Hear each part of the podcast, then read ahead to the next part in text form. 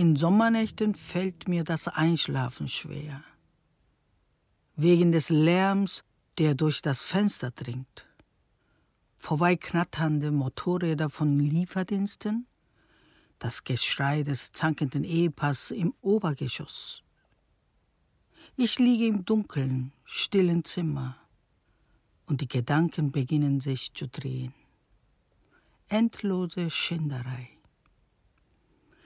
Die Sorge um die Zukunft, wenn ich nicht mehr in der Lage sein werde, zu arbeiten. Meine Sorge drehen sich ständig ums Überleben, nicht um den Tod. Das ist mir erst spät klar geworden. Wahrscheinlich ist das keine Frage des Alters. Vielleicht stimmte es, was die Leute sagen, dass das ein Problem unserer Zeit ist.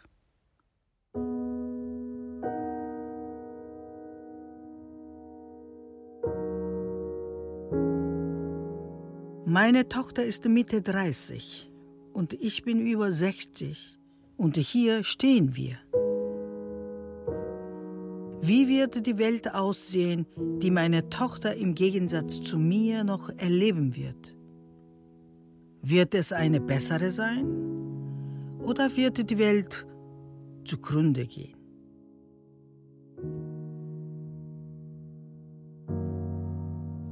Die Tochter Hörspiel nach dem Roman von Kim Hee-jin. Hast du meine Nachricht gelesen? Das Gesicht meiner Tochter wirkt etwas müde, eingefallen und gealtert, als sie die Stäbchen aus dem Besteckkorb nimmt. Ja, ich wollte antworten.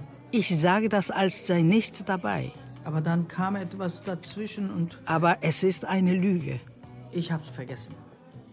Tatsächlich bin ich völlig erschöpft, weil ich mir über die Angelegenheit das ganze Wochenende lang den Kopf zerbrochen habe.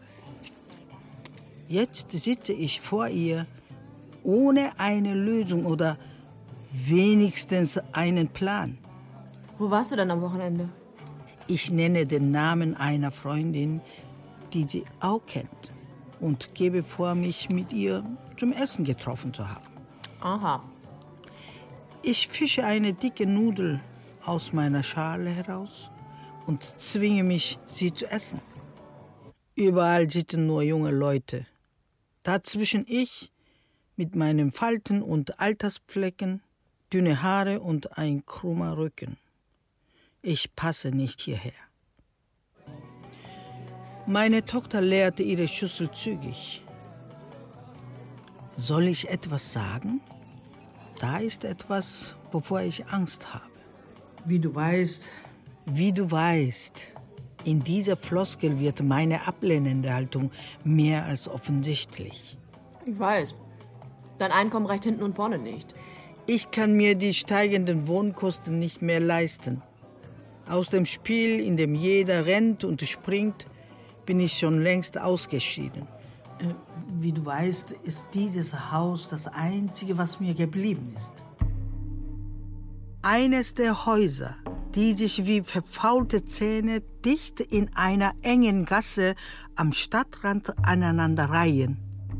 Ein baufälliges zweistöckiges Haus, seiner Besitzerin ganz ähnlich, vornüber gebeugt, mit abgenutzten Gelenken und mürben Knochen. Es ist das Einzige, was mein Mann mir hinterlassen hat. Das Einzige, über das ich Kontrolle und Eigentumsrecht habe. Ich weiß. Ich weiß es sehr gut. Aber ich habe keine andere Wahl, als dich um Hilfe zu bitten. Wen soll ich denn sonst fragen? Ich zahle dir Zinsen jeden Monat, wenn du mir was vorschießt. Wahrscheinlich hat sie an die zwei Mietwohnungen im Obergeschoss gedacht. Wie viel bekommst du, wenn du den jetzigen Mietern kündigst und von den neuen Mietern eine hohe Kaution verlangst? Unter dem Tisch wippt meine Tochter mit den Füßen. Die Sohlen ihrer Turnschuhe sind schief abgelaufen. Der Saum der Jeans ist aufgegangen und franzig. Mama, hörst du mir zu? Weiß sie wirklich nicht, dass solche Kleinigkeiten darüber bestimmen, welchen Eindruck ein Mensch auf andere macht? In Ordnung. Lass uns eine Lösung finden. So funktioniert Familie. Ich bin alles an Familie, was dieses Kind hat.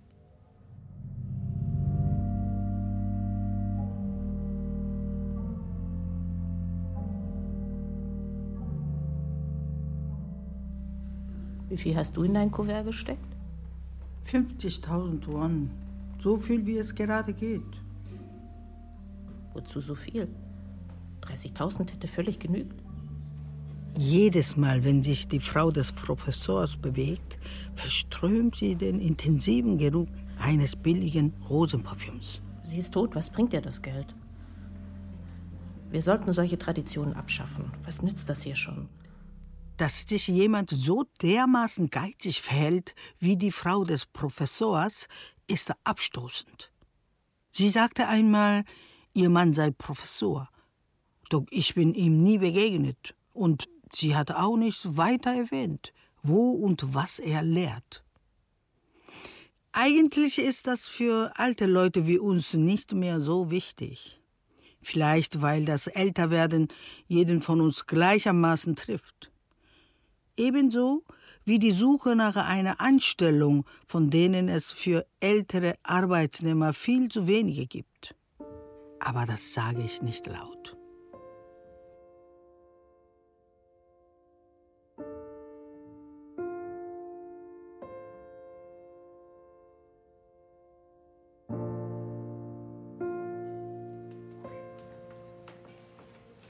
Sen?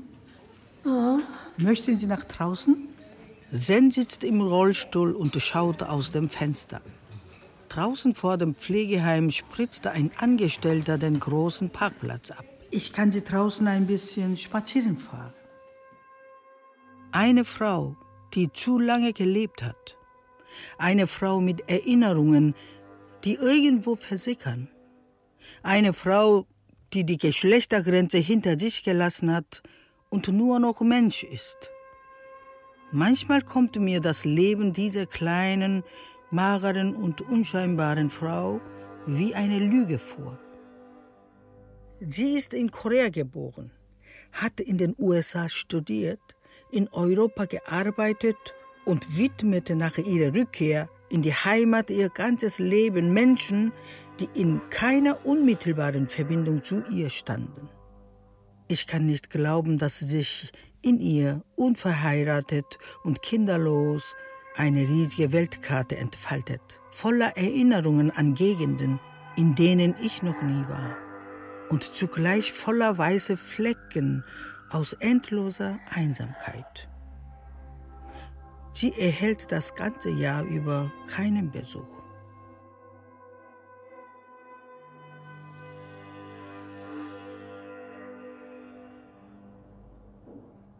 Ein Fernsehsender will eine Reportage über Zen aufnehmen. Im Personalraum des Pflegeheims sitzen die Frau des Professors, die neue Pflegerin und der Verwaltungsdirektor Kwon. Könnten Sie morgen eine Stunde früher zur Arbeit kommen? Ja, natürlich. Es ist immens wichtig zu zeigen, wie gut wir uns um die Patienten kümmern.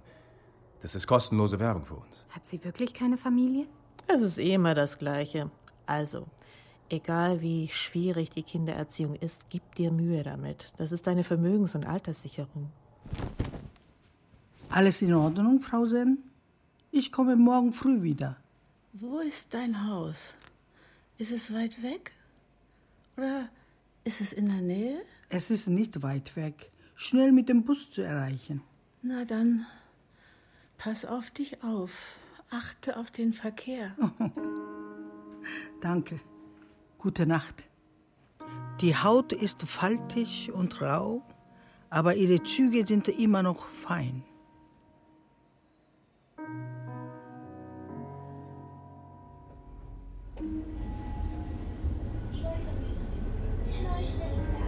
Wolltest du nicht deine Tochter treffen? Wie ist es gelaufen? Ach, lange kann ich es nicht mehr hinauszögern. Ich weiß, warum die Frau des Professors so nachbohrt. Sie will ihre guten Ratschläge und klugen Kommentare loswerden.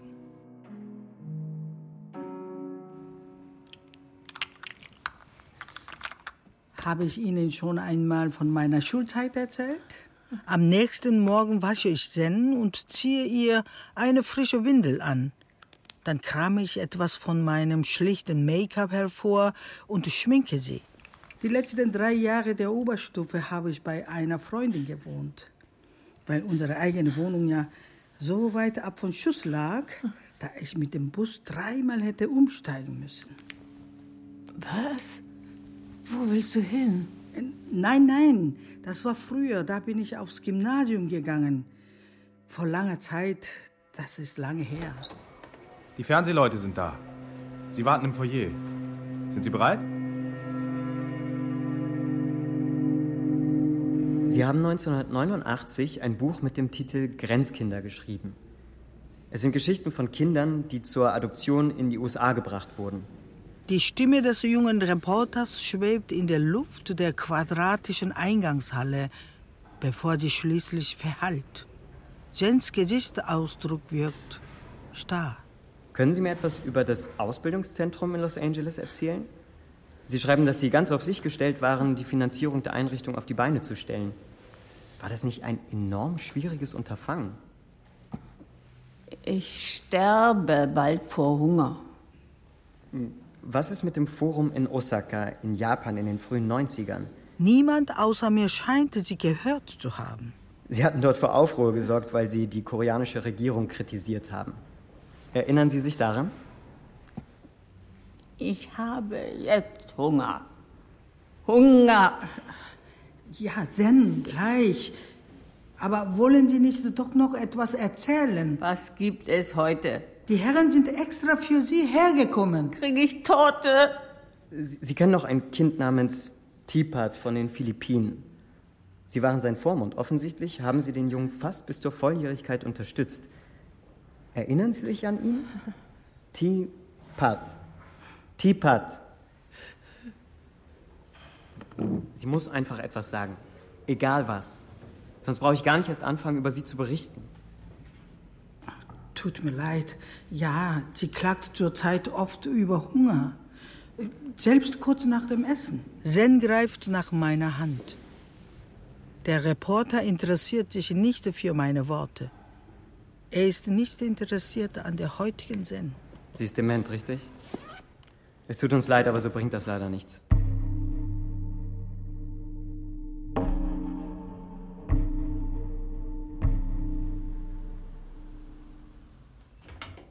Mama, hörst du mir zu?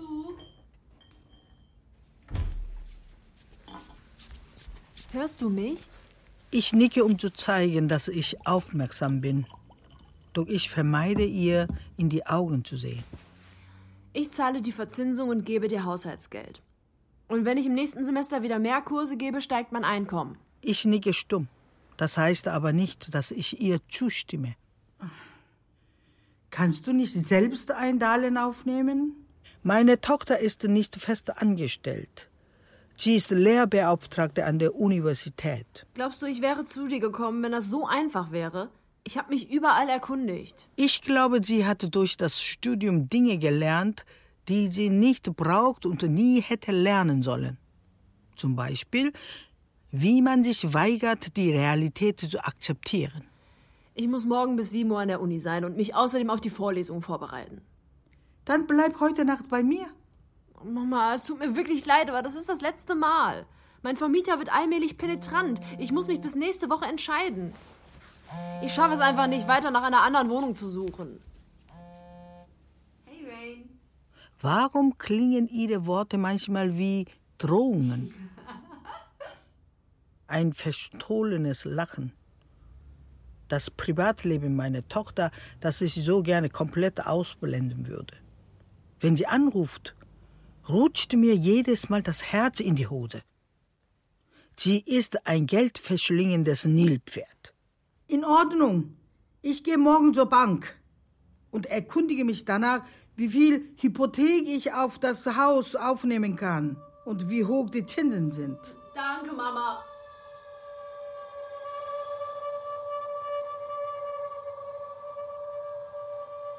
Mit 30 heiratete ich deinen Vater und ein Jahr später kamst du zur Welt. In der Nacht, als die Wehen kamen, rief ich ein Taxi und fuhr in die Klinik. Allein. Erste zwei Wochen später erhielt ich Nachricht von deinem Vater, der beruflich irgendwo feststeckte.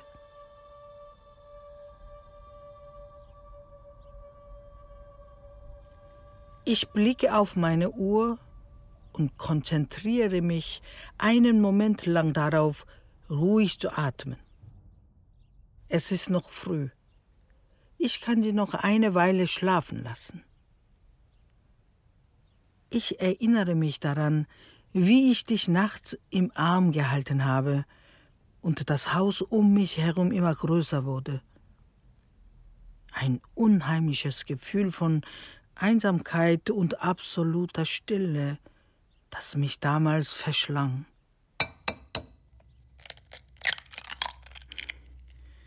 Wie wäre es, wenn du einfach bei mir einziehst? Ich werde es ansprechen. Ich kann das doch nicht allein entscheiden. Was redet sie da? Geh bitte trotzdem unbedingt zur Bank, Mama, und sag mir Bescheid, wie es gelaufen ist. Ich warte drauf.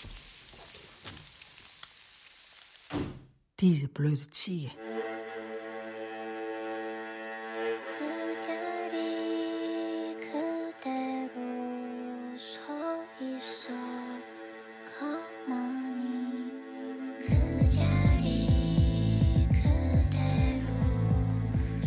Leben meiner Tochter hat sich aus meinem heraus entwickelt.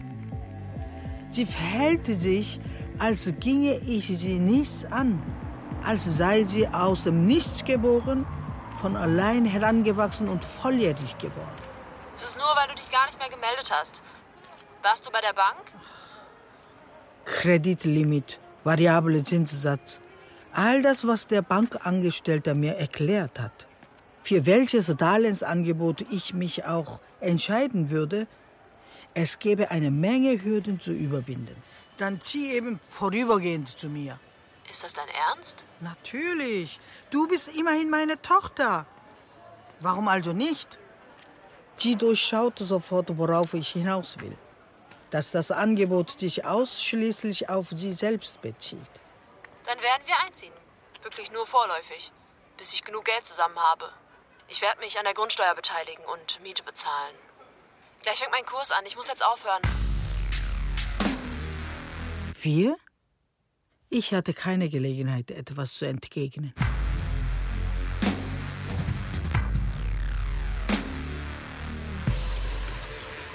Guten Abend. Da ist sie. Größer gewachsen als meine Tochter und schlanker.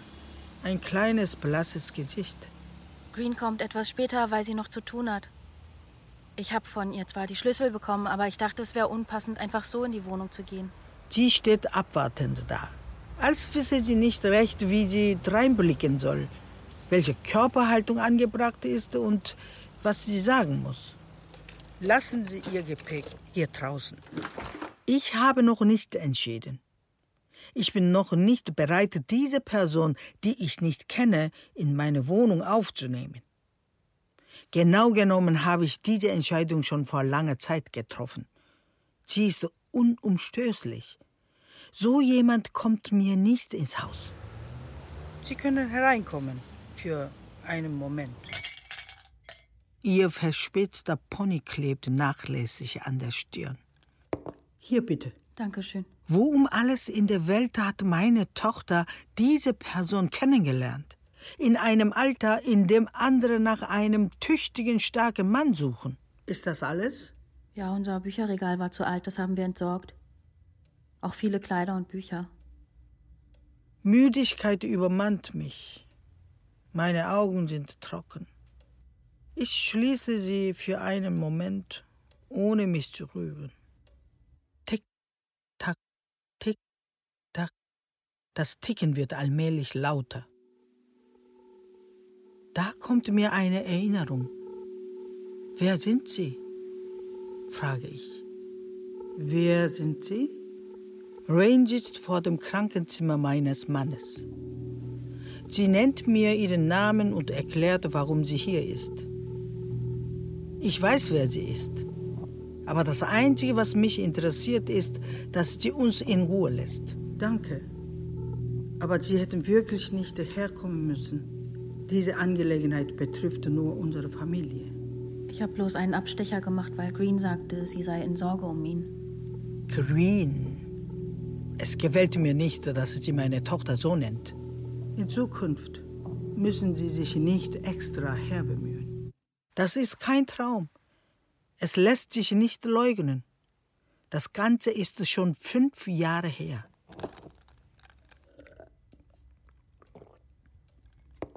Was machen Sie beruflich? Ich lerne kochen. Ich arbeite in einem kleinen Restaurant und ab und zu schreibe ich Artikel und fotografiere. Ich habe Schwierigkeiten zu atmen. Artikel. Ja, so Werbeartikel. Also kurze Berichte, in denen gute Restaurants vorgestellt werden. Haben Sie ein festes Einkommen? Womit bezahlen Sie Ihre Miete und den Lebensunterhalt? Green sagte mir, dass Sie ihr Einverständnis gegeben haben. Und ich dachte, alles sei geregelt und darum bin ich hier. Entschuldigen Sie, wenn ich Sie verärgert habe. Meine Tochter heißt nicht Green. Ja, natürlich. Ich bin nur so daran gewöhnt, Sie so zu nennen.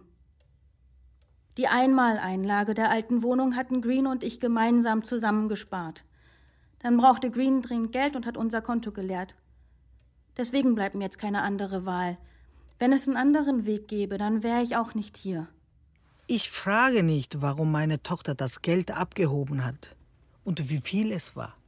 Ich will nicht Green die Schuld an unserer Situation geben. Wir werden irgendwie einen Weg finden, zusammen zu sein. Hm. Auch wenn wir unser gesamtes Hab und Gut da draußen wegwerfen müssen. Kaum hat sie sich erhoben, um zu gehen, fallen erste Regentropfen und entwickeln sich rasch zu einem Wolkenbruch. Bringen Sie das Gepäck rein, bevor es nass wird. Sie können hier bleiben, bis der Regen aufhört. Mir kommt der Gedanke, dass das inakzeptable Verhalten meiner Tochter letztendlich meine Schuld ist. Zugleich bin ich aber der Überzeugung, dass die beiden mit über 30 in der Lage sein sollten, das unter sich zu regeln. Wollen Sie Kaffee? Ich muss dem Mädchen jetzt jeden Morgen in der Küche begegnen. Rain. Laut ausgesprochen habe ich den Namen noch nicht. Ich hoffe, wir sehen uns möglichst selten, zumindest morgens. Das hatte ich ihr gleich nach dem Einzug unmissverständlich mitgeteilt. Wie Sie wissen, ich steuere meinen Anteil zur monatlichen Miete und die Kosten für den Lebensunterhalt bei. Ich habe sogar vier im Voraus bezahlt. Da Ihnen die Situation unangenehm ist, werde ich mich zurückhalten, aber ich denke, Sie sollten auch wissen, dass ich dadurch gewisse Rechte habe. Der Raum, der mir bleibt, wird immer kleiner. Wie ein Bogen Papier, den man wieder und wieder auf die Hälfte faltet. Ich werde zur Unsichtbaren. Mama, gehst du etwa schon? So früh? Meine Tochter legte eine Hand auf die Schulter des Mädchens, die Andeutung einer Umarmung. Ich wende reflexartig den Kopf ab und versuche nach Kräften nicht angewidert zu erscheinen.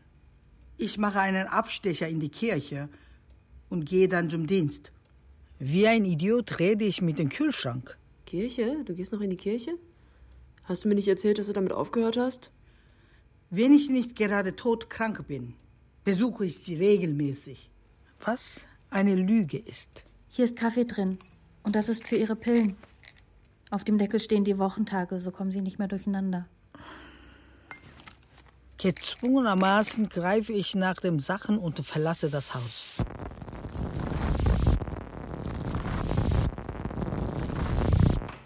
Sie müssen das nicht so oft desinfizieren. Sie verbrauchen unterm Strich viel zu viele Windeln und Feuchttücher. Verdächtigt mich Herr Konn etwa, das Material für meine persönlichen Zwecke verwendet zu haben? Ich bitte Sie nur, etwas sparsamer damit umzugehen. Es ist mir etwas unangenehm, das zu sagen, aber wenn man die Windeln in Streifen schneidet, reicht eine für mehrere Wechsel. Das machen ja alle so. Ich weiß selbst, dass die meisten Einrichtungen Patienten, für deren Pflege der Staat aufkommt, genauso betreuen. Aber hier residieren alte Menschen, die die hohen Kosten selbst tragen und ein Anrecht auf die entsprechenden Behandlungen haben. Das gilt auch für Zen. Jede hier weiß um die beachtliche Summe an Fördermitteln und Spenden, die diese Einrichtung seit Sens Ankunft erhalten hat. Ist mein Bündel noch da? Das Bündel ist eine Sammlung von Urkunden, die Zen vor langer Zeit erhalten hat. Ja, hier. Alles noch da. Abschlusszeugnisse, Auszeichnungen, Dankesbriefe. Nun liegen sie eingewickelt in ein Umschlagtuch, inmitten schmutziger Papierfetzen. Sie behandelt ihn wie einen Schatz. Ich bewahre hier alles gut auf. Sie brauchen sich keine Sorgen zu machen. Ja, ja. Hab ein Auge darauf. Ich brauche es unbedingt. Mein Arbeitgeber ist eine Leiharbeitsfirma für Pflegepersonal. Es liegt im Ermessen dieser Firma, wie sie meine Arbeit bewertet. Mit diesen Überlegungen versuche ich, Distanz zu Zen zu wahren und der Herrn Guans Anweisungen zu folgen. Halten Sie sich hier fest. Ja. Die entzündete Stelle an Sens Gesäß, ursprünglich nicht größer als ein Fingernagel, ist auf die Größe einer Handfläche angewachsen. Ge genau so, ja, ja, ja. Und eine Weile so bleiben. Ja, ja. Strengen Sie sich an. Ja. Obwohl ich weiß, dass die dunkle, gerötete Haut brennen wird, packe ich Zen wieder in die Windel ein und ziehe ihr die Hose hoch. Das machen Sie sehr gut. Ja, ja, ja, gut so. Ja, gleich haben wir's. Bald wird sie einen Dekubitus entwickeln. Das Druckgeschwür wird seinen schwarzen Rachen öffnen und anfangen, ihr Fleisch zu fressen. Ich habe Tomatensuppe gekocht. Möchten Sie welche? Weiterhin des Wohnzimmers und der Küche beraubt, bleibe ich in meinem Zimmer und fühle mich in meinen eigenen vier Wänden wie eine Gefangene. Danke, nein, ich brauche nichts. Sie schmeckt nicht schlecht. Probieren Sie doch ein bisschen davon. Nein, danke. Ich bin wirklich zu müde. Ich habe keinen Hunger. Na gut. Das Mädchen kocht gut, putzt gut. Warum heiratet sie nicht?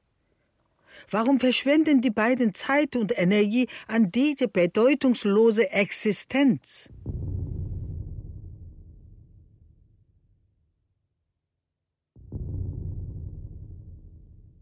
Wie jede Nacht schließe ich die Haustür ab und stehe dann unvermittelt vor dem Zimmer meiner Tochter.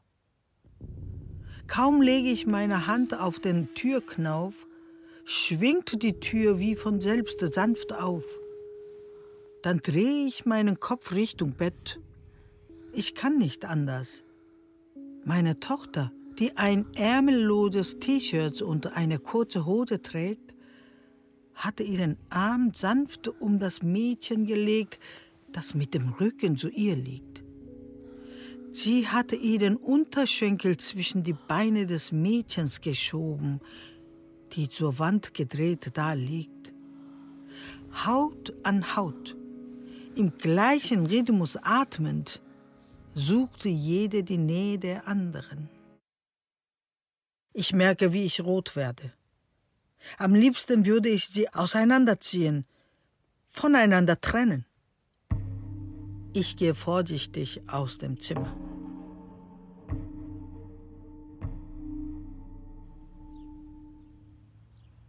An einem Sonntagmorgen bricht zuerst meine Tochter auf, bevor am späteren Vormittag auch das Mädchen das Haus verlässt. Ich habe keine Wahl. Ich muss das Zimmer betreten. Aufruf zur Wiedereinstellung der entlassenen Dozenten. Neben dem Namen der Universität prangt ein großer quadratischer Stempel in einem intensiven Rot. Er wirkt frisch. Mama, ich bin müde. Lass uns später reden. Letzte Nacht kam sie erst um Mitternacht zurück. So läuft es fast jeden Tag. Hier. Omna, was ist das? An der Schläfe hat sie einen blauen Fleck. Über ihren Nacken ziehen sich rötliche Spuren wie von Fingernägeln. Und an Schultern und Unterarmen zeigen sich rötliche Schwellungen. Was ist los? Wie ist das passiert? Ich bin hingefallen, einfach gestürzt. Mama, lass mich bitte in Ruhe. Ich weiß nicht, was zum Teufel ich falsch gemacht habe. Eine Frau weiter über 30, ohne feste Arbeit, ohne die Absicht zu heiraten und der es scheinbar nicht genügt, eine Fremde ins Haus zu bringen. Jetzt zettelte sie auch noch eine Schlägerei an. Jetzt fang nicht schon wieder an. Das ist doch keine große Sache. Was redest du da? Deine gute Ausbildung. Was fängst du damit an? Deine Mutter ignorierst du und anderen gegenüber zeigst du dich überheblich. Ist es das, was du gelernt hast? Hast du mir jemals zugehört? Du hörst allen zu, nur mir nicht. Ich habe mir genug von deinem Unsinn angehört. Ich habe das Recht zu erleben, wie das Kind, das ich großgezogen habe, ein normales und anständiges Leben führt. Was ist für dich ein normales und anständiges Leben? Was hast du für ein Problem damit, wie ich lebe? Was das Problem mit deinem Leben ist? Ist das dein Ernst? Mama, findest du nicht, dass es reicht? Das haben wir doch alles schon hundertmal besprochen. Und dann kam die schmerzvolle Erkenntnis. Wenn ich weiterhin versuchen würde, meine Tochter an mich heranzuziehen, würde dieses bedrohlich angespannte Band reißen. Und ich verliere sie. Hast du jemals darüber nachgedacht, wie ich mich fühle, wenn ich tagtäglich zusehen muss, was für ein abnormales Leben mein erwachsenes Kind führt? Oh. Ich bin ein guter Mensch. Zumindest habe ich mich mein ganzes Leben lang bemüht, einer zu sein. Ich stehe anderen bei. Ich bin verständnisvoll. Ich kann mich gut in die Lage anderer Menschen hineinversetzen. Oder auch nicht. Mehrere Tage lang herrschte eisiges Schweigen zwischen uns.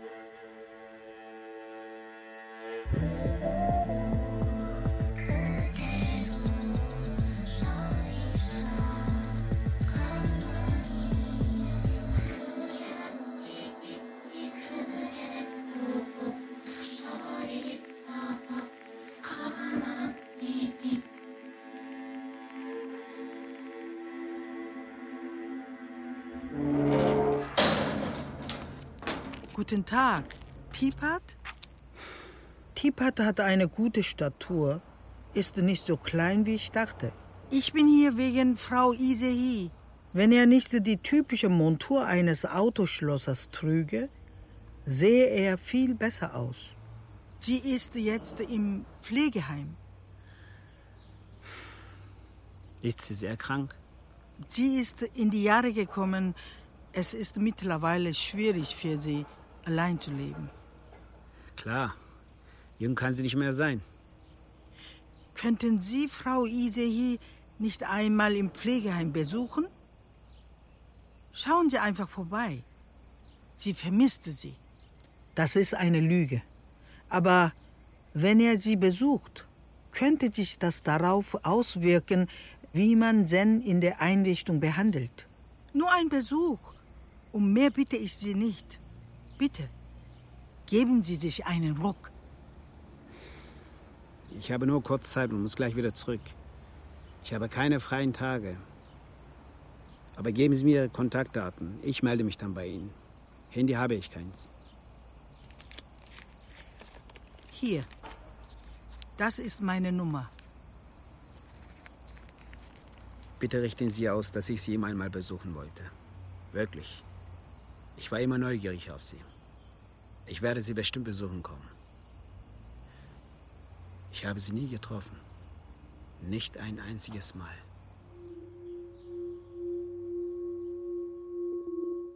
Wie war Zen auf die Idee gekommen, einen wildfremden Menschen monatlich Geld zu schicken.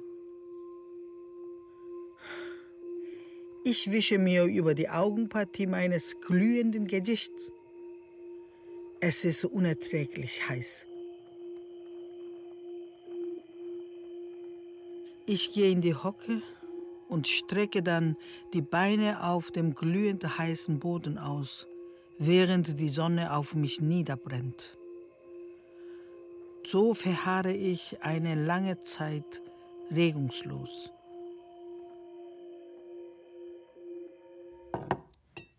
Hier, möchten Sie etwas Wasser? Danke. Ich will mit Ihnen reden. Es geht um meine Tochter. Genau gesagt, um die Verletzungen an ihrem Körper. Ich glaube nicht, dass ich darüber reden sollte. Da fragen Sie besser Green direkt. Das Mädchen stellt sich stur und unnachgiebig. Ich erkläre ihr, dass ich mich wirklich bemühe und vieles in Kauf nehme. Im, Im letzten Herbst sind an der Universität einige Lehrbeauftragte gefeuert worden. Normalerweise wird der Vertrag automatisch verlängert, aber diesmal nicht, ohne jede Vorankündigung. Weil die Kündigungen so ungerecht waren, glaubt Green, sich der Sache durch aktive Unterstützung anschließen zu müssen. Man weiß ja auch nie, ob man selbst nicht irgendwann die Nächste ist. Offensichtlich kennt sie die Betroffenen schon lange. Sie protestieren jetzt alle gemeinsam gegen die Universität. Ich schließe meine Augen für einen Moment und öffne sie dann wieder.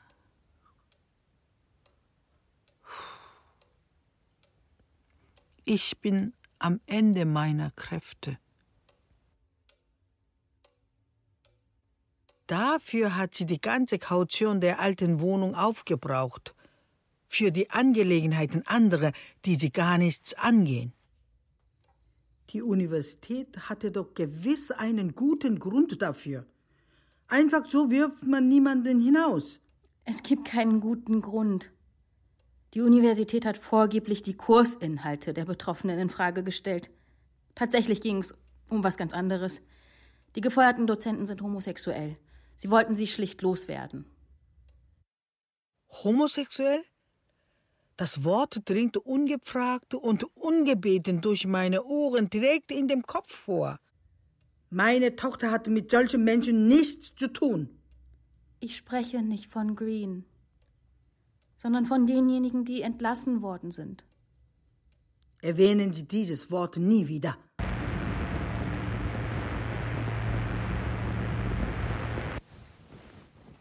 Sens Miene hatte allen Ausdruck verloren. Sie haben gesagt, dass Sie in den USA studiert haben. Innerhalb kürzester Zeit sind Ihre Energie und Lebenskraft verloren gegangen. Und in Frankreich. Sie scheint sich darauf vorzubereiten, allmählich loszulassen. Wie ist es dort im Ausland? Ausland? Ja, ich war im Ausland um den eingefallenen Mund herum breitet sich ein zartes Lächeln aus. Was haben Sie dort gemacht? Was haben Sie gearbeitet, meine ich? Dort? Tja, ich habe gearbeitet und studiert. Es ist schon sehr lange her. War es nicht anstrengend, während Sie allein im Ausland lebten? Ich war ja jung. Da bemerkt man die Anstrengung nicht. Ich habe alles mit Freude gemacht. Erinnern Sie sich wirklich gar nicht mehr an Tipat? Tipat. Ein kleines Kind von den Philippinen. Wer ist das? Sie haben das Kind unterstützt. Ja, sie haben fast allein für ihn gesorgt. Jeden Monat haben sie Geld geschickt. Erinnern Sie sich nicht? Nein, nein. Ich habe kein Kind. Hast du Kinder? Ich? Ich habe eine Tochter. Du hast eine Tochter. Das ist schön. Sie ist bestimmt so hübsch wie ihre Mama. Die Mama ist fein, so fein. Gehst du heute nicht nach Hause? Doch, aber ein wenig bleibe ich noch hier. Und? Hast du Kinder? Eine Tochter. Kein Sohn, nur eine Tochter. Ja, nur eine Tochter. Das Gespräch wiederholt sich drei oder viermal. Dann bringe ich Zen zu Bett und decke sie zu. Es dauert etwas, Sens gleichmäßige Atemzüge den Raum erfüllen. Warum führt sie kein normales Leben? Ich weiß noch, wie glücklich ich war, als ich sie zur Welt gebracht habe. Wie schön es war, sie anzusehen. Warum liebt meine Tochter Frauen? Warum schäme ich mich bis ins Mark für dieses Kind, das ich selbst ausgetragen habe? Ich hasse mich für meine Scham, ihre Mutter zu sein.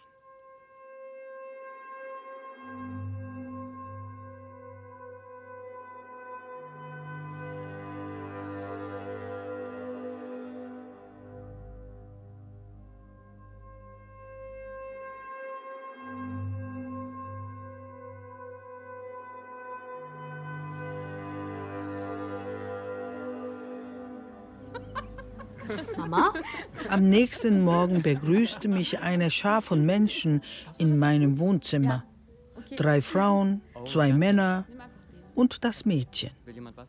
Ein süßlich scharfer Essensduft strömte mir entgegen. Entschuldigen Sie, dass wir Sie so ganz ohne Ankündigung überfallen haben. Ist schon in Ordnung. Machen Sie es sich bequem. Mitten im Wohnzimmer liegen lange Stoffbahnen, Holztafeln, buntes Papier und Flugblätter ausgebreitet. Wir haben gekocht. Möchten Sie etwas essen? Richtig gut, oder? Mhm. Während des Essens fällt einem das gar nicht so auf, aber später erinnert man sich immer wieder daran. Das riecht gut. Mhm. Ich höre schweigend den Gesprächen der Anwesenden zu. Nein, bleib sitzen. Alles gut. Sie waren wohl noch nicht in dem Restaurant, in dem Rain arbeitet? Wie heißt das nochmal? Meine Tochter steht wortlos neben dem Esstisch und kaut auf einem Stück Gurke. Auf jeden Fall ist der Laden zurzeit total angesagt. Auch viele Ausländer kommen dorthin. Zu meiner Überraschung sind einige von ihnen verheiratet. Menschen mit festem Einkommen und einer Familie. Ich arbeite übrigens an einem Forschungsinstitut. Die da ist Journalistin, hier haben wir einen Aktivisten, der sich in Bürgerinitiativen engagiert. Und sie ist Grundschullehrerin. Ich fühle mich nackt, weil ich nicht weiß, wie ich mich verhalten soll. Ähm, es ist noch was vom Essen da. Darf ich Ihnen was davon einpacken? Nein, danke. Ich hatte mir immer ein Zuhause gewünscht, wo Leute ein- und ausgehen. Aber was ich in meiner Wohnung sehen möchte, ist eine Familie und keine Bekanntschaften, die von heute auf morgen verschwinden können. Eine Familie ist das Einzige, was meine Tochter beschützen kann. Ach, hier sind sie. Sen steht in der Waschküche. Völlig nackt klammert sie sich an den Haltgriff neben dem Waschbecken. Ich habe Sie überall gesucht. Was machen Sie denn da? Von ihrem Gesäß laufen Spuren von Kot über die Oberschenkel bis zu den Waden hinunter. Na, kommen Sie. Es ist Zeit für Ihr Bad. Die weiten Beine ihrer Krankenhaushose haben sich dunkel verfärbt. Und Nässe hat sich auf dem Boden ausgebreitet. In der Hand hält sie ihre Windel eine halbe wiederverwendbare. Halten Sie still. Ich werde mich beeilen, ja? Nein, ich will nicht. Halten Sie sich aufrecht. Ja, mit aller Kraft. Spannen Sie die Beinmuskel an. Zen verstärkte den Griff um meinen Hals. Ich weiß nicht, wo sie diese Kraft hernimmt. Ich kann kaum atmen. Als ich sie reflexartig zurückschiebe, krallt sie sich in meinen Hals. Au! Verdammt! Au! Sie tun mir weh! Je lauter ich schreie, umso mehr widersetzt sich Zen. Sie packt mich mit beiden Händen an den Haaren und hängt sich an mich. Das Leben ist ein Kampf, den man irgendwann verlieren wird. Ein Kampf, der erst mit der absoluten Niederlage endet.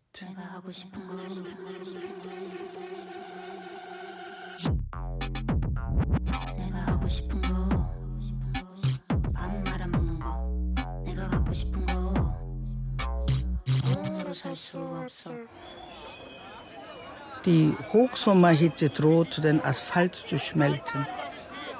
Ich lasse mich neben einer Verkaufsbude auf eine Bank mit Blick auf den Haupteingang der Universität sinken. Möchten Sie eine Flasche kaltes Wasser? Das ist Ihre Art, mir zu sagen, ich solle entweder etwas kaufen oder Ihre Bank verlassen. Den ganzen Tag stehen die schon da in der brütenden Sonne. Was für eine Ausdauer. Überall Proteste wie dieser heutzutage. Die sollten lieber lernen, dankbar zu sein. Ich nicke, um Zustimmung zu zeigen, damit sie sich bestätigt fühlt. Aber worum geht es denen? Anscheinend hat die Universität ohne Erklärung ein paar Dozenten gefeuert. Aber die Zeiten sind nun einmal für jeden von uns hart. Ich finde trotzdem ist es nicht richtig, jemanden auf die Straße zu setzen, ohne die Gründe dafür zu nennen. Es ist aber auch nicht richtig, dauernd den Frieden auf diese Art und Weise zu stören.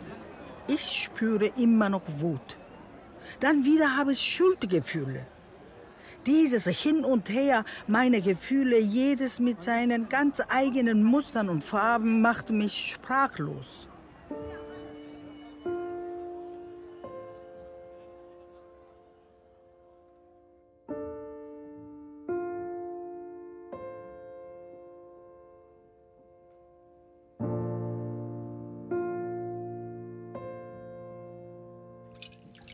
Geht es so? Brennt es? Bin gleich fertig, ja? Vorsichtig zupfe ich fetzentote Haut von Sens Gesäße ab und säubere ihren Schritt und Anus. Die wundgelegene Stelle ist größer geworden. Das Fleisch verfault und die Nerven sterben ab. Ihre Augen treffen meine. Sie bemerkte sofort, dass mir Tränen über die Wangen laufen. Zen sagt kein Wort. Sie streckt nur die Hand nach einem Tuch aus und reicht es mir.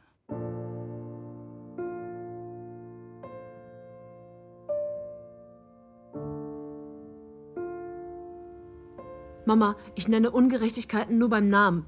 Was ist verwerflich daran, mit dem Finger auf etwas zu zeigen, das eindeutig falsch läuft? Warum ist das schlecht? Meine Tochter kommt gegen Mitternacht heim. Ihr Atem riecht säuerlich. Macht es dir Spaß? Jedem offen dein Gesicht zu zeigen und deinen Namen hinaus zu posaunen? Du warst da? Wann? Mein Blick fällt auf ihre Narbe, die sich vom Ohrläppchen bis in den Nacken zieht. Ich höre ein Klicken. Das Mädchen hat eilig ihre Zimmertür geschlossen. Weißt du überhaupt, was ich alles auf mich genommen habe, damit ich mich um dich kümmern konnte? Und jetzt brichst du mir das Herz mit jeder Kleinigkeit, die du tust. Mama, ich weiß. Ich weiß genau, was du auf dich genommen hast. Deswegen gebe ich mein Bestes.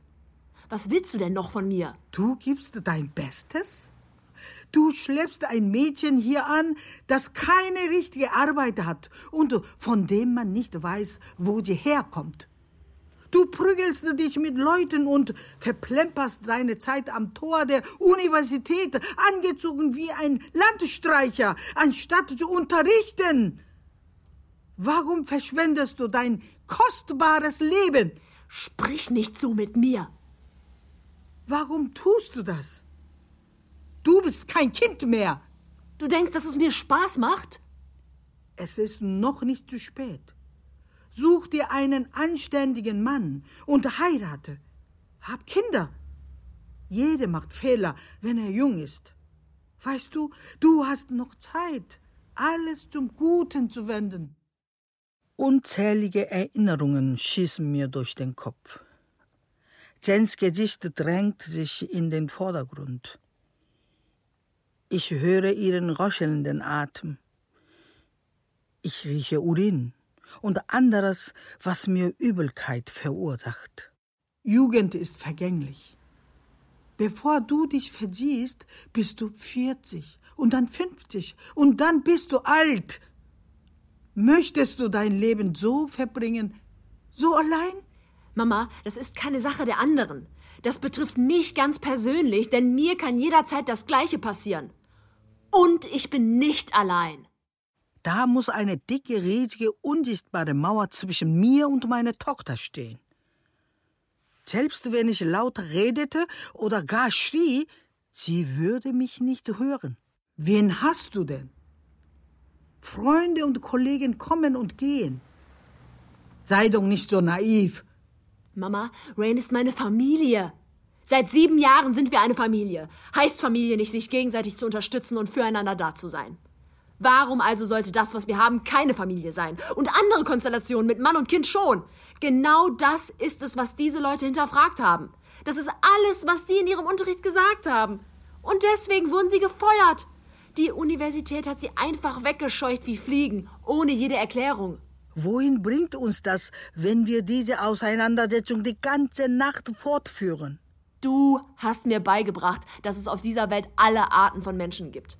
Du hast gesagt, dass verschieden zu sein nichts Schlechtes ist. Wie kommt es, dass das nicht für mich gilt? Weil du meine Tochter bist. Du bist mein Kind. Wenn es eine Option wäre, würde ich mich aus dem Staub machen und weit weg von meiner Tochter leben einfach von ihr fortgehen, an einen entlegenen Ort, wo ich nichts von ihrem Leben mitbekäme. Mama, wir spielen nicht Familie. Ganz und gar nicht. Gut, beweise es mir, dass das kein Spiel ist. Könnt ihr eine Familie sein? Eine Ehe eingehen? Zusammen Kinder haben? Es sind Leute wie du, die das verhindern. Hast du darüber schon mal nachgedacht? Du denkst, dass es so einfach ist, eine Familie zu werden?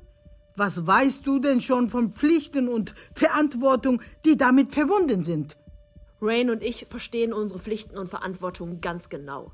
Deswegen tun wir auch unser Möglichstes, einander zu schützen. Warum klammerst du dich so an diesen Unsinn? Komm doch zur Vernunft! Sieh her! Diese Worte hier, das bin ich. Angehörige einer sexuellen Minderheit. Homosexuell. Lesbe. Das bin ich. Das ist die Realität. So nennen mich die Leute und sie verhindern, dass ich eine Familie habe, eine Karriere. Ist das meine Schuld? Sag es mir, ist das meine Schuld? Meine Tochter zeigt auf das Flugblatt und spricht die Worte endlich laut aus. Worte, die ich niemals von ihr hören wollte. Worte, die ich nie mehr vergessen werde. Wie ein in die Ecke gedrängtes Tier schließe ich meine Augen.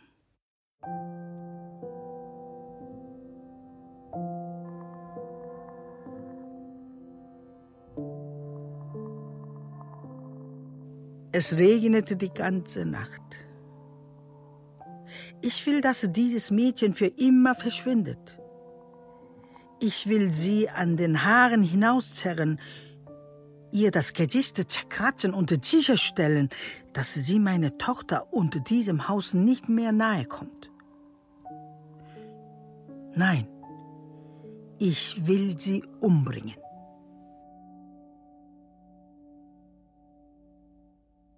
Diese Worte schleudere ich dem Mädchen am nächsten Morgen entgegen, ohne Zusammenhang oder Reihenfolge. Sie können hier keine persönlichen Wäschestücke waschen. Es sind nur ein paar alte Lappen. Ich habe sie von zu Hause mitgebracht, da ich keine Windel mehr habe. Ich erzähle Verwaltungsdirektor Guan von dem Druckgeschwür auf Sens Gesäß. Die Benutzung der Reinigungseinrichtung für private Zwecke ist strikt verboten. Hier gibt es nicht einen einzigen Patienten ohne Dekubitus und die anderen Pflegekräfte sind sicher nicht glücklich über das, was Sie hier tun.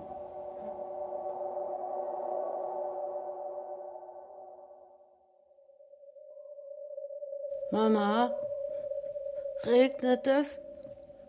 Ist es kalt? Sie nennt mich neuerdings Mama. Die erste Person, die Zen auf dieser Welt kennengelernt hat. Ich vermute, dass diese Erinnerung ihr als einzige noch geblieben ist. Es ist Sommer. Ich hänge die vom Waschpulver noch glitschigen Stoffstücke zum Trocknen ins Fenster. Es ist nicht kalt, es regnet nicht, es ist heiß. Guck, ich schwitze. Mama, komm mal her. Schau dir das an. Komm, schau dir das mal an. Zen rührt sich und versucht aufzustehen. Zen, ich gehe zu ihr und drücke sie aufs Bett zurück. Bitte bleiben Sie sitzen. Sie widersetzt sich mir mit all der Kraft, die sie aufbringen kann. Bitte bleiben Sie doch einfach sitzen, um Himmels willen. Ich habe gesagt, Sie sollen sitzen bleiben. Ja? Ich halte die Situation nicht mehr aus und drücke sie in die Horizontale. Sie klammert sich an meinen Armen fest und versucht, sich aufzusetzen. Aber ihr Griff ist kraftlos. Ihr Gesicht rötet sich und ihre Augen füllen sich mit Tränen. Schnell setze ich sie auf und kloppe ihr auf dem Rücken. Sitzen Sie einfach nur still. Warum machen Sie es mir so schwer? Ich muss mich auch einmal ausruhen können. Ich bin so müde. Ich glaube, ich werde sterben. Warum machen Sie es mir alles so schwer? Zen legt sanft ihre Hand auf meinen Rücken. In den Armen einer kranken alten Frau, die nur noch dem Tod entgegenblickt heule ich wie ein Kind. Es tut mir leid.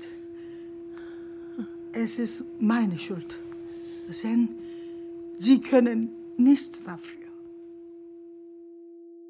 Als ich das sage, habe ich das Gefühl, nicht zu Zen zu sprechen, sondern zu ihrem nahenden Tod. Es geht um Ihre Patientin Isehi.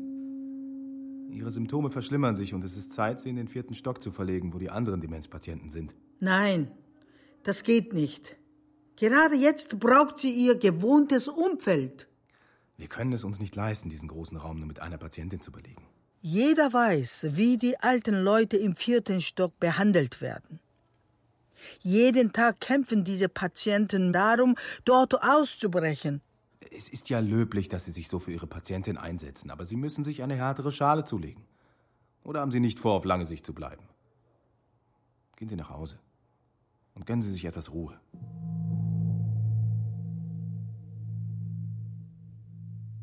Das Haus ist leer.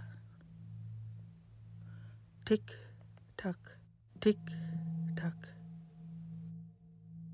Wenn du dein Leben wegwerfen willst, dann will ich, dass du aus meinem Haus verschwindest. Ich weiß nicht, wie oft ich das schon zu meiner Tochter gesagt habe. Aber von ihr kam bislang keine Reaktion. Diesmal hatte ich mit Abwehr und Wut, vielleicht sogar mit Beleidigungen gerechnet, aber anscheinend straft sie mich stattdessen mit Missachtung.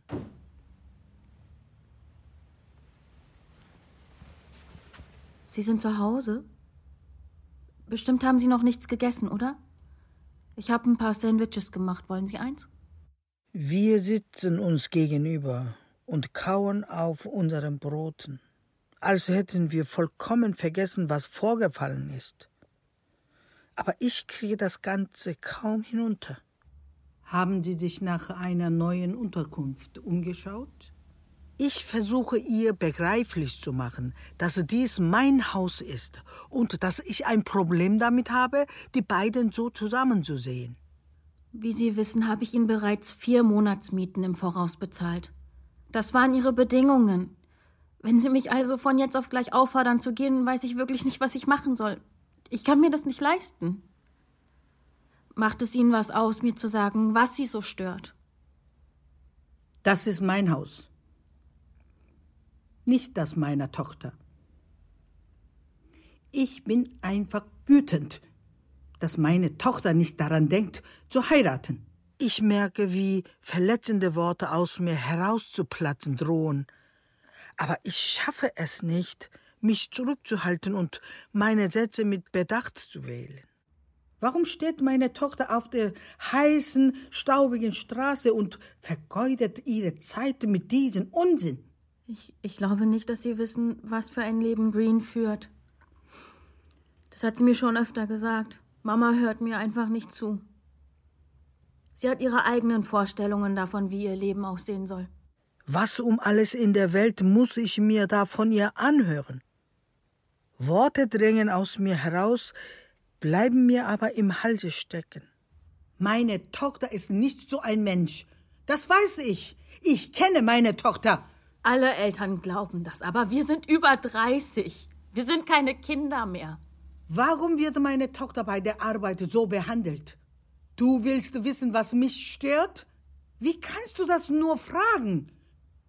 Für wen hältst du mich eigentlich? Denkst du, dass ich so alt und ahnungslos bin? Dass du mich einfach links liegen lassen kannst? Sie glauben also, dass ich Green unglücklich mache, dass ich ihr Leben ruiniere? Ja, natürlich. Du machst meine Tochter unglücklich. Das ist alles deine Schuld. Jeder hat seine eigene Vorstellung davon, wie sein Leben aussehen soll. Bitte lass meine Tochter ein unauffälliges und normales Leben führen, ohne dass jemand merkt, was sie ist oder nicht ist. Bitte, zieh weiter. Gib sie frei. Denken Sie doch mal darüber nach, warum Green dort vor der Uni steht. Ich bin es, die Ihre Tochter seit über zwei Jahren finanziell unterstützt. Denken Sie, dass ich das für jemanden täte, für den ich nichts empfinde? Auch, auch ich arbeite hart. Manchmal ist es so anstrengend, dass ich mir wünsche, tot zu sein. Ich möchte ihr sagen, dass ich alles zurückzahlen werde, jeden einzelnen One, egal wie lange das dauern wird aber ich bringe es nicht über meine Lippen. Wir sind seit sieben Jahren zusammen. Wissen Sie, wie lang sieben Jahre sind?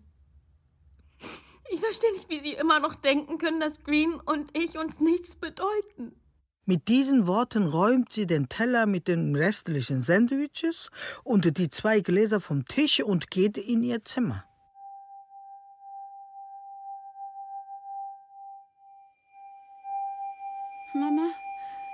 Bist du das? Mama, mach das ab. Das an den Füßen, das tut so weh. Aua. Zen liegt in ihrem Bett, Arme und Beine fixiert. Neben ihr ein stämmiger Sanitäter. Das können Sie doch nicht machen. Der Transport für die Verlegung ist unterwegs. Gestern noch hieß es, sie käme auf eine andere Station. Und heute wird sie plötzlich in eine andere Einrichtung gebracht. Bleiben Sie Na, bitte zurück. Ist der Herr Gonda? Ich werde direkt mit ihm sprechen. Er ist geschäftlich ja? außer Haus. Nein. Jetzt machen Sie hier keine Szene.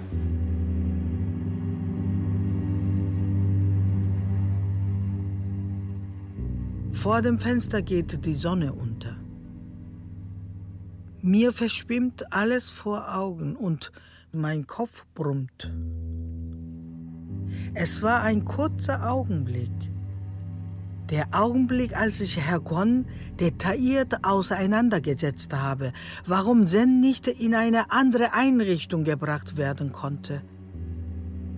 Was ich tun würde, falls er es doch täte.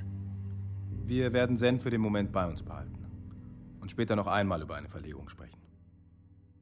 Herr Gon ist erstaunlich schnell eingeknickt. Mama, Hast du mein Geld gefunden? Ich dachte, sie schläft.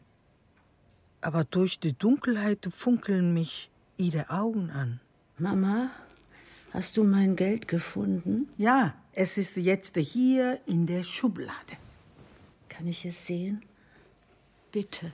Ihr Schatz aus Urkunden und Ehrentrophäen, Zeitungsausschnitten, Taschentüchern, Dosen und Glasfläschchen. Mhm. Sehen Sie? Mhm. Ich habe es alles hier hineingetan. Alles gut versteckt. Hallo? Ja, hallo, ich bin's. Wo sind Sie? Können Sie schnell kommen? Green ist verletzt. Was bitte? Es soll nur leicht sein. Ich bin auf dem Weg zu ihr. Aber ich wollte Ihnen sicherheitshalber auch Bescheid geben.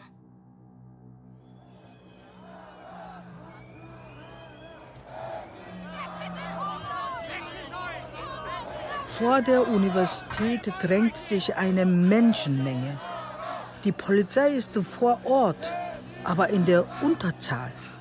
Ich versuche näher an den Campus heranzukommen, kann aber wegen der vielen Menschen weder das Eingangstor noch diejenigen sehen, die es blockieren. Entschuldigung, darf ich mal? Lassen Sie mich durch, bitte. Die dicht gedrängte Menge reckt die Fäuste in die Luft und rottet sich noch stärker zusammen. Ein Funke könnte das Feuer entfachen und alles außer Kontrolle bringen. Wo ist meine Tochter? Wo ist das Mädchen? Vor meinem inneren Auge laufen Szenen ab, die nicht real sind. Meine Tochter, wie sie dort zusammengerollt liegt, völlig verängstigt ist. Feindseligkeit und Hass ein Wirrwarr von Gefühlen, die in jedem von uns in einem dunklen Winkel ruhen. Nur langsam bahnt sich der Krankenwagen seinen Weg durch die Menge. Bevor ich mich versehe, bin ich von einer Gruppe Männern in schweren Stiefeln umringt. Ich möchte mich einfach nur noch hinlegen. An irgendeinem Ort, an dem ich ungehindert ein paar Mal tief Luft holen und mich beruhigen kann. Ich gebe es auf, meine Tränen zurückzuhalten. Für eine Weile lasse ich einfach alles raus. Am Tor der entfernten Universität ertönen Schreie.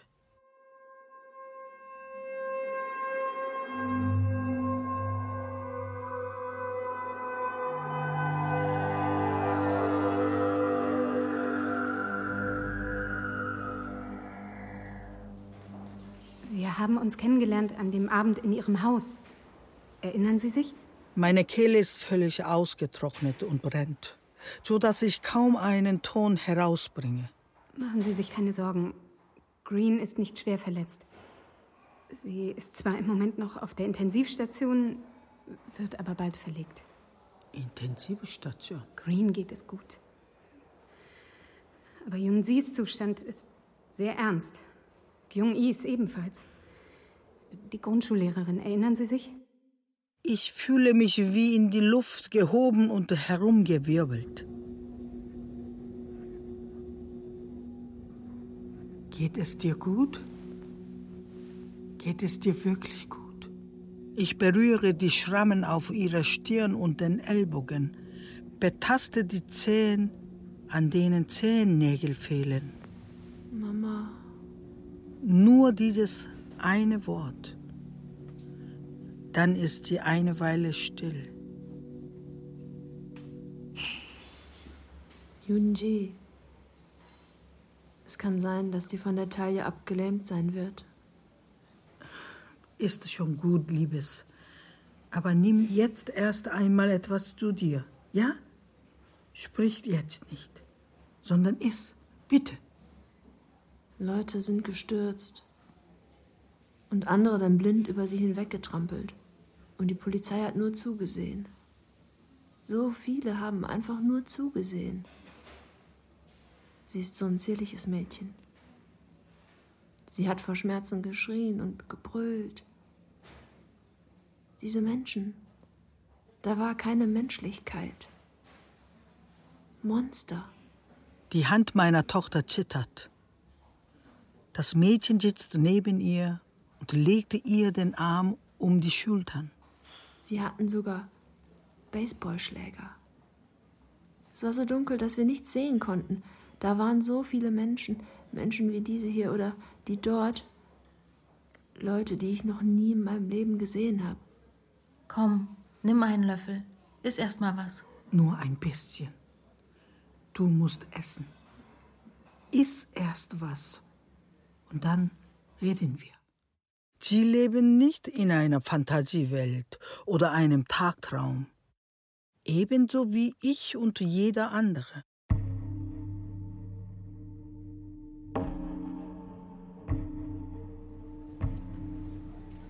Stimmt es, dass Sie von der Universität fordern, die entlassenen Dozenten wieder einzustellen? Alles, was wir möchten, ist eine Entschuldigung und das Versprechen, dass so etwas in Zukunft nicht mehr vorkommt. Der Grund, aus dem man ihn gefeuert hat, war völlig aus der Luft gegriffen. Der Reporter kritzelt etwas auf seinem kleinen Notizblock, aber ich habe nicht den Eindruck, dass er meine Tochter wirklich zuhört. Mir wurde gesagt, dass die Vorlesung des Dozenten nicht den moralischen Ansprüchen genügte. Das ist nur ein Vorwand. Ich beobachte sie aus der Entfernung. Ich kann mir nicht sicher sein, was sie in dem Moment denkt oder fühlt. Wie würden Sie Ihre Beziehung zu dem betreffenden Dozenten beschreiben? Er ist ein Kollege. Sie müssen sich nah sein. Hören Sie. Sie glauben, dass ich nur hier bin, um einen Freund zu verteidigen? Die Vorlesung nach eigenen Vorstellungen zu gestalten, das ist das Grundrecht eines jeden Lehrenden. Kann es sein, dass Sie Homosexualität unterstützen? Sie bezieht immer eine klare Position. Darin ist sie genau wie mein verstorbener Mann. Oder vielleicht ist das auch das Vorrecht der Jugend. Jung zu sein bedeutet, töricht zu sein. Wie lange haben Sie schon einen Partner? Also die Person, mit der Sie im Augenblick zusammenleben. Über sieben Jahre. Ah. Das Privatleben darf keine Rolle im Berufsleben spielen. Ist das etwa zu viel verlangt? Die klare Trennung von Privat- und Berufsleben? Den Dozenten ihre Grundrechte zuzugestehen, das ist doch selbstverständlich.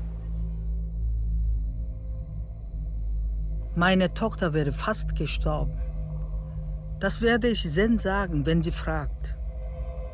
Wenn Zen weiter fragt, werde ich mich die ganze Nacht mit ihr über die Dinge unterhalten, die ich bislang noch niemandem anvertraut habe. Aber als ich nach drei Tagen zum ersten Mal wieder in das Pflegeheim komme, ist Zen nicht mehr da. Sag nichts. Verhalt dich ruhig, es ist wie es ist. Alles, was man mir sagt, ist, dass sie in eine auf Demenz spezialisierte Einrichtung gebracht wurde. Fang nicht an zu diskutieren.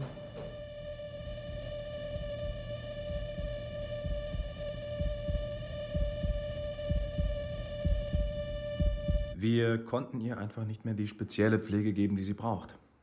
Deswegen haben wir eine andere Einrichtung für sie gefunden. Wann wurde sie verlegt? Heute Morgen. Herr Korn, leben Ihre Eltern noch? Sie sind schon verstorben, ist länger her. Hätten Sie Ihren eigenen Eltern so etwas angetan? Es ist nicht richtig, das einfach so zu entscheiden, ohne die Zustimmung anderer einzuholen ohne es mir zu sagen. Wenn sie Familie hätte, hätten wir natürlich deren Einverständnis eingeholt. Kein Gesetz schreibt uns vor, die Pflegerin der Patientin um Erlaubnis zu fragen.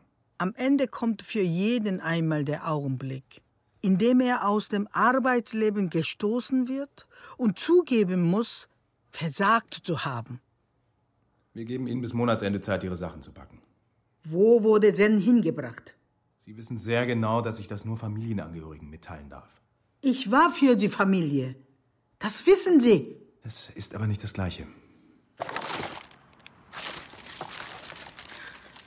Was ist los? Was um alles in der Welt tust du da? Ich wühle mich durch den Abfallcontainer. Ich durchwühle all die Tücher und Windeln voller Kot und Erbrochenem, Blut und Eiter, die nassen Zeitungen, die zerbrochenen Glasflaschen, die schmutzigen Kanülen und Spritzen. Hast du den Verstand verloren? Hör auf damit. Kümmere dich um deine eigenen Angelegenheiten, ja? Was ist denn los? Sag mir doch einfach, was los ist. Warum hast du deinen Mund nicht aufgemacht, als sie sie weggebracht haben? Warum hast du mich nicht angerufen? Bist du verrückt geworden? Dass du immer noch nicht kapierst, welche Stellung wir hier haben. Hättest du nicht trotzdem etwas unternehmen können? Es ist doch nicht meine Schuld. Es ist auch nicht ihre Schuld. Nie ist überhaupt jemand schuld. Endlich finde ich die beiden Urkunden, zerrissen und schmutzig. Glücklicherweise finde ich auch Sens kleine Trophäe. Die Spitze ist abgebrochen. Schnell wische ich sie mit einem Taschentuch ab und stecke sie in meine Tasche.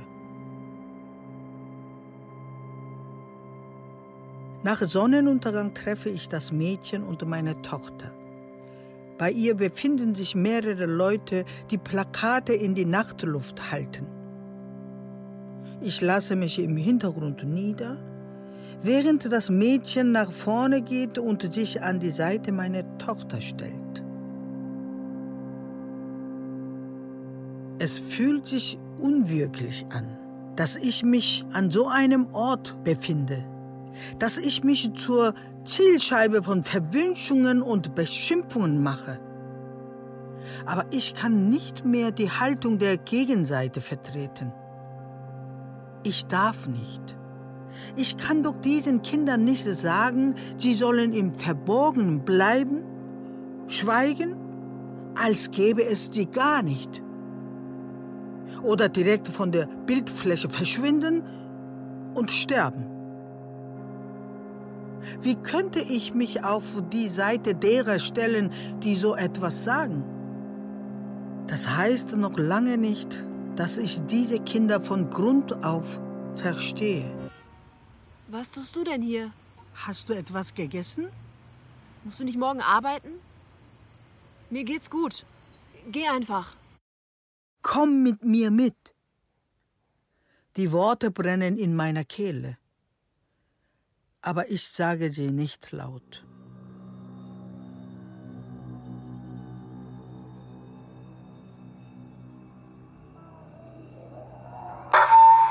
Was, wenn sie gefeuert wird?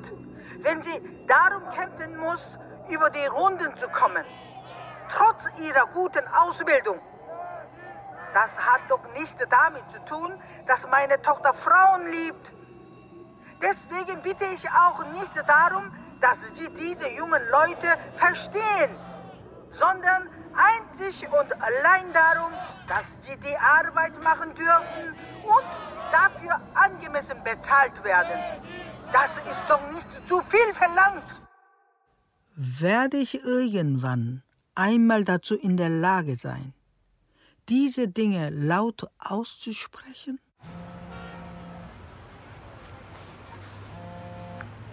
Ja, hallo? Sind Sie das? Es dauerte eine Ewigkeit, bis ich die Stimme erkenne. Es ist die neue aus dem Pflegeheim. Bitte sagen Sie es niemandem. Ich habe mich ins Büro von Herrn Guan geschlichen. Haben Sie Stift und Papier zur Hand? Sen? Sen liegt im Bett und starrt an die Decke. Ich verschränke meine Hand mit ihr beuge mich zu ihr hinunter und bringe mein Ohr dicht vor ihre Lippen. Sen, können Sie mich hören? Ich möchte nur irgendein Lebenszeichen hören. Ein Atemgeräusch. Sei es noch so flach oder kaum vernehmbar. Sen, Sen, ich bin's. Ich kann spüren, dass Sie sich in einer anderen Welt als der unseren befindet. Erinnern Sie sich an mich? Sehen Sie her. Sehen Sie mich an.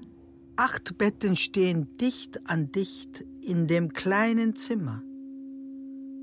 Mit Ausnahme von zwei Patientinnen, die aufrecht sitzen, liegen alle bewegungslos auf dem Rücken in ihren Betten. In der Verwaltung bekomme ich nur zu hören, dass ausschließlich Verwandte befugt seien, Zen mitzunehmen. Zen wird hier sterben.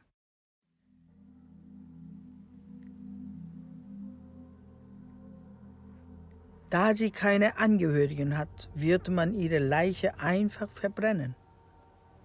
Ihre weiße Asche wird in ein Gefäß gegeben und mit einem Nummernetikett versehen und zusammen mit all den anderen Überresten, die nicht abgeholt werden, in einem Lager aufbewahrt werden. Dort wird sie zehn Jahre bleiben und gerade so viel Platz einnehmen, wie ihre Urne benötigt. Schließlich wird ihre Asche auf einem unfruchtbaren Stück Land entsorgt werden. Ohne Vergangenheit, ohne Erinnerungen, ohne letzte Worte, ohne Testament und ohne Grabrede. Ich werde jetzt nicht einfach nach Hause gehen. Ich kann nicht.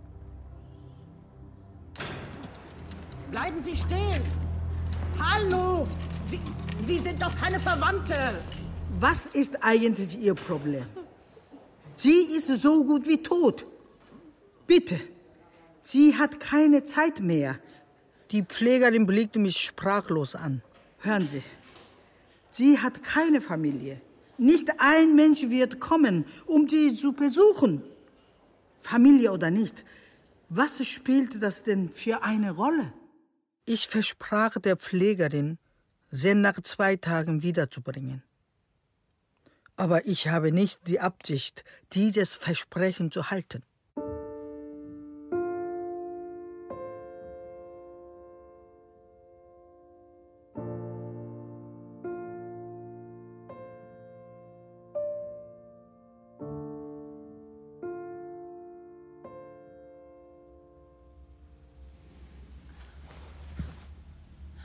Wer ist sie?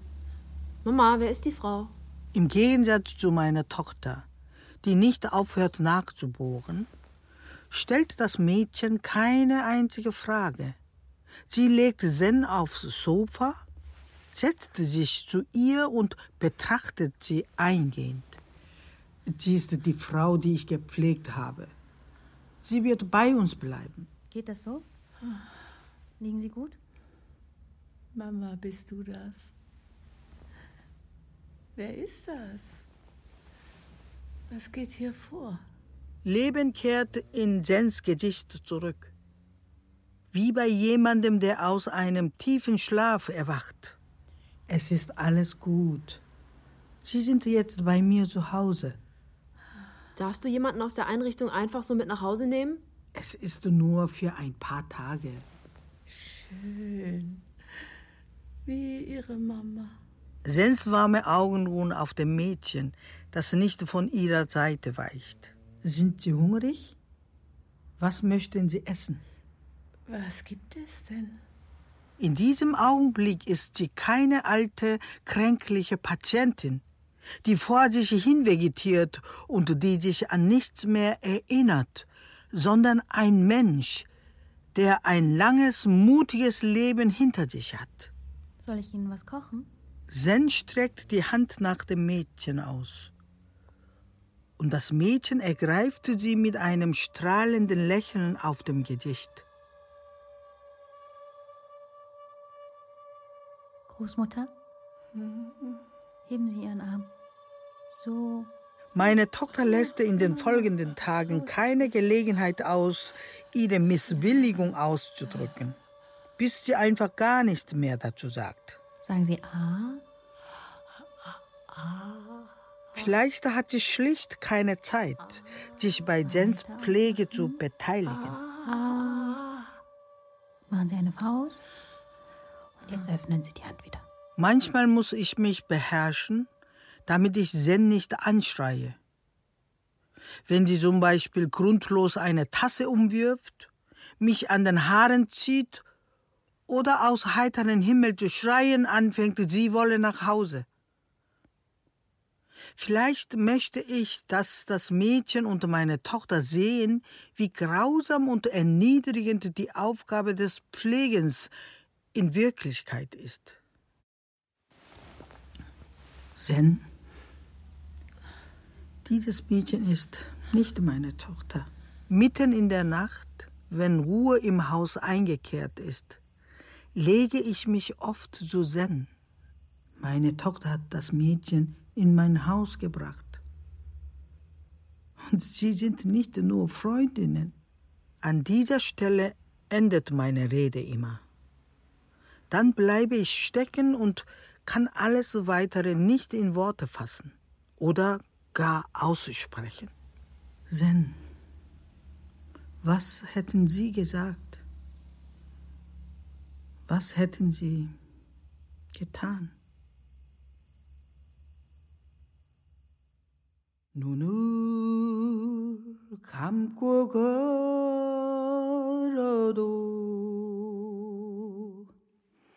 눈을 뜨고 걸어도 Zen verschied an einem Samstagnachmittag, zwei Wochen nachdem sie zu uns gekommen war. Ich war gerade dabei, die Wäsche im Hof aufzuhängen als Zen zurück aufs Sofa sank und die Augen schloss. In den Armen meiner Tochter weine ich wie ein Kind. All meine Emotionen brechen aus mir heraus und erschüttern mich bis ins Mark. Ich glaube nicht, dass ich jemals meiner Tochter erklären kann, was ich gerade fühle.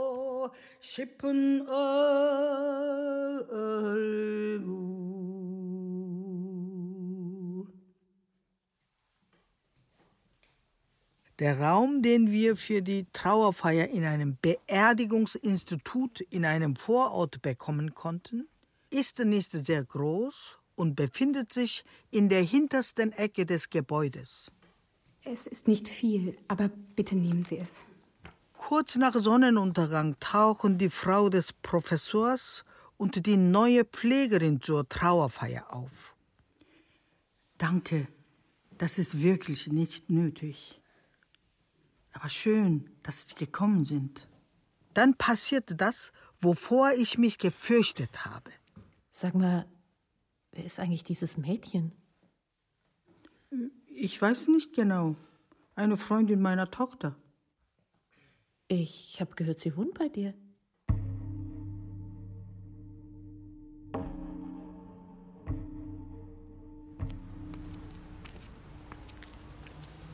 Da sind Sie ja.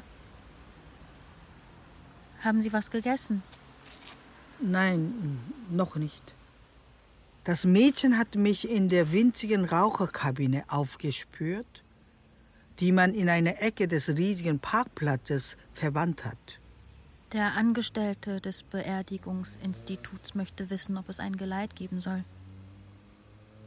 Green meint, wir sollen es lassen, aber es ist eine weit verbreitete Tradition. Ich find's schön. Es tut mir leid, ich rufe Sie schon so lange bei diesem Namen, dass ich das schwer abstellen kann. Ich werde ihm mitteilen, dass wir das morgen entscheiden. In der Nacht ist sowieso immer jemand vor Ort. Danke, dass du da bist. Ich sage ihr, dass ich immer noch nicht weiß, was ich antworten soll, wenn mich jemand nach ihr und meine Tochter fragt. Vielleicht erlebe ich eines Tages ein Wunder und verstehe euch. Aber das kann eine Weile dauern. Ich weiß nicht, ob mir noch genügend Zeit bleibt. Aber bis dahin kann ich einfach nicht sagen, dass ich es verstehe. Damit würde ich meine Tochter aufgeben. Ihr für immer die Chance nehmen, ein normales Leben zu führen. Das Mädchen hört mir zu. Ich bringe es zu diesem Zeitpunkt nicht übers Herz, ihr zu sagen, dass ich mich bemühen werde. Ich möchte ihr keine falschen Hoffnungen machen.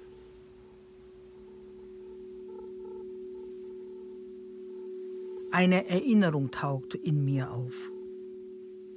Vor langer Zeit saß eine Frau vor mir mit gesenktem Kopf, die Hände sittsam im Schoß ineinander verschränkt und weinte leise. Es tut mir leid, sagte sie mir. Ich verstehe nicht, warum mein Sohn sich immer wieder in Schwierigkeiten bringt und den falschen Weg wählt. Er weiß es einfach noch nicht besser, antwortete ich. Eines Tages wird er die Gefühle seiner Eltern verstehen. Ich war dumm und naiv. Er wird sie nie verstehen.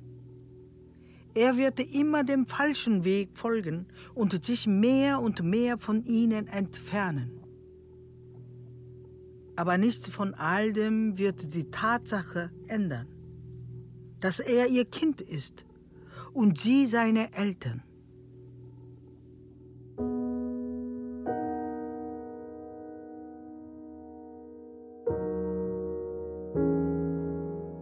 Ich gehe in das kleine Zimmer neben dem Trauerraum, das den Angehörigen zur Verfügung steht.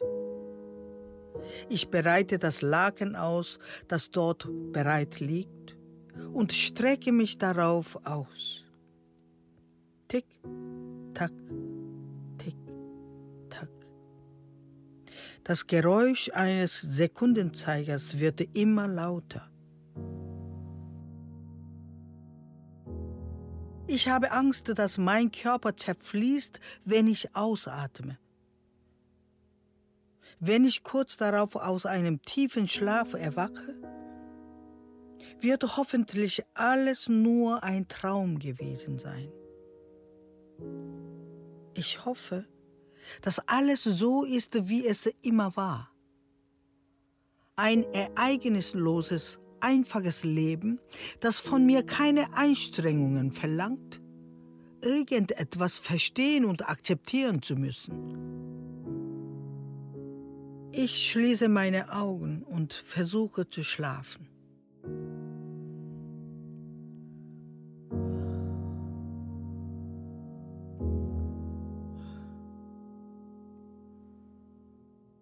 Ich sehe ein altes, stadiniges Weib mit grimmigem Gesicht vor mir, das den Kopf schüttelt.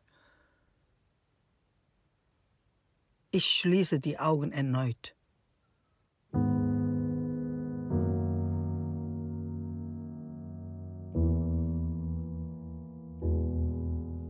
Die Tochter. Hörspiel nach dem Roman von Kim Hee-jin. Übersetzung aus dem Koreanischen von Gi Hyang Lee. Es sprachen Mutter Sugi Kang, Tochter Kotbong Yang, Rain Kotti Yun und Zen Angelika Thomas.